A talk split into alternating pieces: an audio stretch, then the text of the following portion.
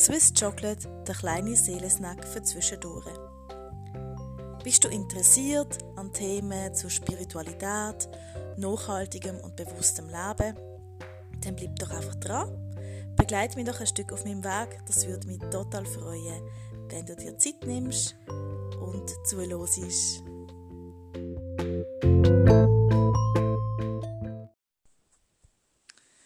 Hallo zusammen, heute möchte ich mit euch ähm, bisschen über das Ego nachdenken. Und zwar habe ich eigentlich bisher immer so einen Kampf geführt mit dem Ego. Das Üblichste, was man so kennt, ist ein Egoist und das ist etwas, was ich sicher nicht nie haben sein Und ich hoffe, dass ich es auch nie gesehen bin oder auch nicht bin.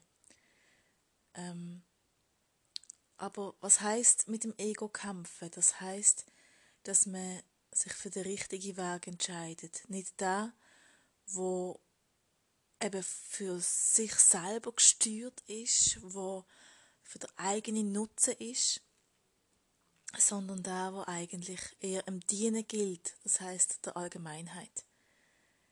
Konkret, wenn ich im Shoppingfieber bin, bin ich wahrscheinlich auf dem Ego-Weg. Oder wenn ich einfach mein Ding durchziehe, ohne links und rechts zu schauen, bin ich es auch.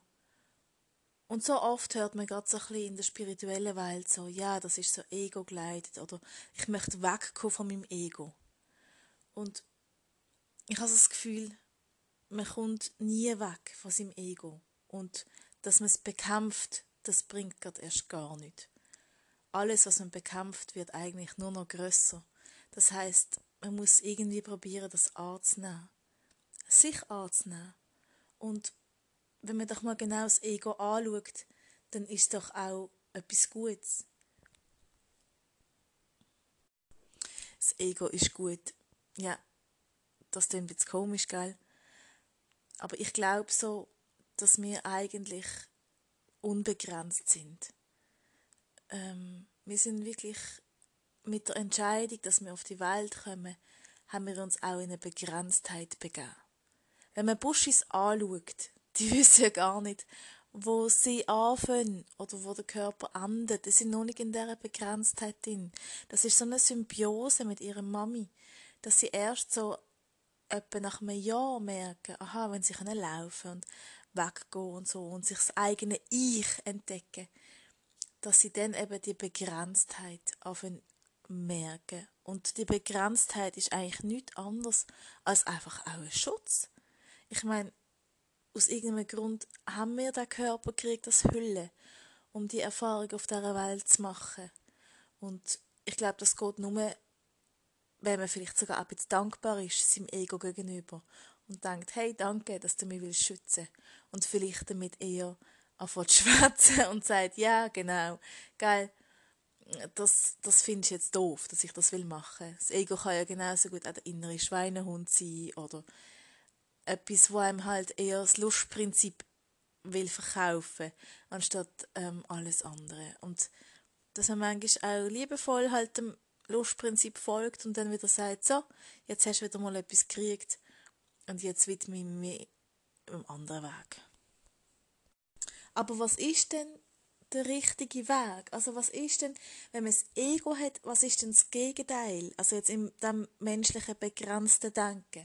Und wenn man so ganz genau würde sehen, war ja das Gegenteil von Egoismus war Altruismus. Das heißt, ich gebe ähm, alles weg, ich gebe alles den anderen, ich ähm, eben, ich verliere mich selber und das kann ja auch nicht das Ziel sein. Das heißt, von dem her muss es irgendetwas dazwischen sein. Etwas zwischen einem totalen Dienen und etwas zwischen ganz für sich selber da sein. Und ich glaube, der Tanz zwischen diesen beiden, das hat man, führt man wahrscheinlich das ganze Leben lang. Einmal mehr, einmal weniger. Ähm, ich, mittlerweile probiere ich wirklich so das Wort Ego ein bisschen zu vermeiden. Ähm, und einfach zu sagen, ich gang, ich bin da, um meine Erfahrungen zu machen und ich gehe ins Vertrauen. Und alles andere ist gut, so wie es ist ich finde, zu diesem Thema beschäftigt mich auch sehr, wie viel, ich behaupte jetzt gerade mehr Frauen uns auch so viel Gedanken machen, was denken denn die anderen. Also, Da nehme ich mir überhaupt nicht ähm, raus aus dem. Ich bin die Erste, die das denkt. Ähm, wenn ich Sachen mache, dass ich mich sehr schnell begrenzen indem ich anderen unterstelle, dass sie etwas darüber denken, was sie vielleicht gar nicht machen. Aber so, dass man sich so ähm, selber einengt aus der Angst, dass man bewertet wird, dass man ähm, negativ könnte auffallen, dass man ähm, ja einfach ich glaube, bewertet ist das Richtige. Die Angst, nicht geliebt zu werden, unterm Strich, ist doch genau das. Und wenn man Menschen befragt, also es war eine, Studie, die eine Krankenschwester gemacht hat, es hat auch Bücher darüber gegeben, das ihr bestimmt, was Menschen am meisten bereuen auf dem Sterbebett. Und unter anderem ist, sind fünf Sachen gewesen, und unter anderem war wirklich auch, gewesen, dass sie nicht das Leben gelebt haben, was sie haben wollen, sondern das Leben, wo den Erwartungen und Normvorstellungen der anderen war und eigentlich nicht ihres eigene. Und wenn sie nochmal eine Chance hätten, würden sie auf die Welt kommen und ihres eigene Ding machen, ohne Angst, was die anderen denken. Und das finde ich so einen schönen Gedanke. Und gleich kommt dann die Angst auf. Und was ist die Angst? Die Angst ist das Ego, das einem will schützen und sagen, hey, aber wenn das machst, geil, dann könnte das und das und das passieren.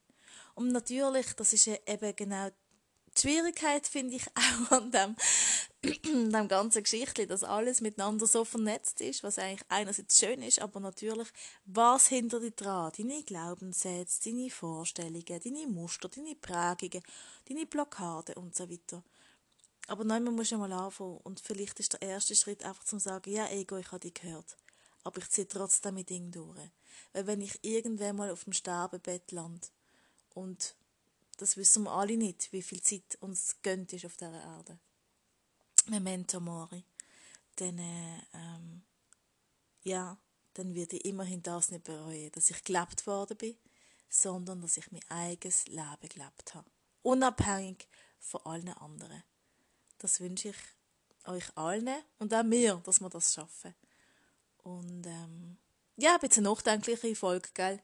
Muss auch mal sein dazwischen wünsche dir ganz eine gute Zeit und äh, wenn dir das gefallen hat, dann tu es doch bitte teilen. Alles Liebe. Ciao, ciao.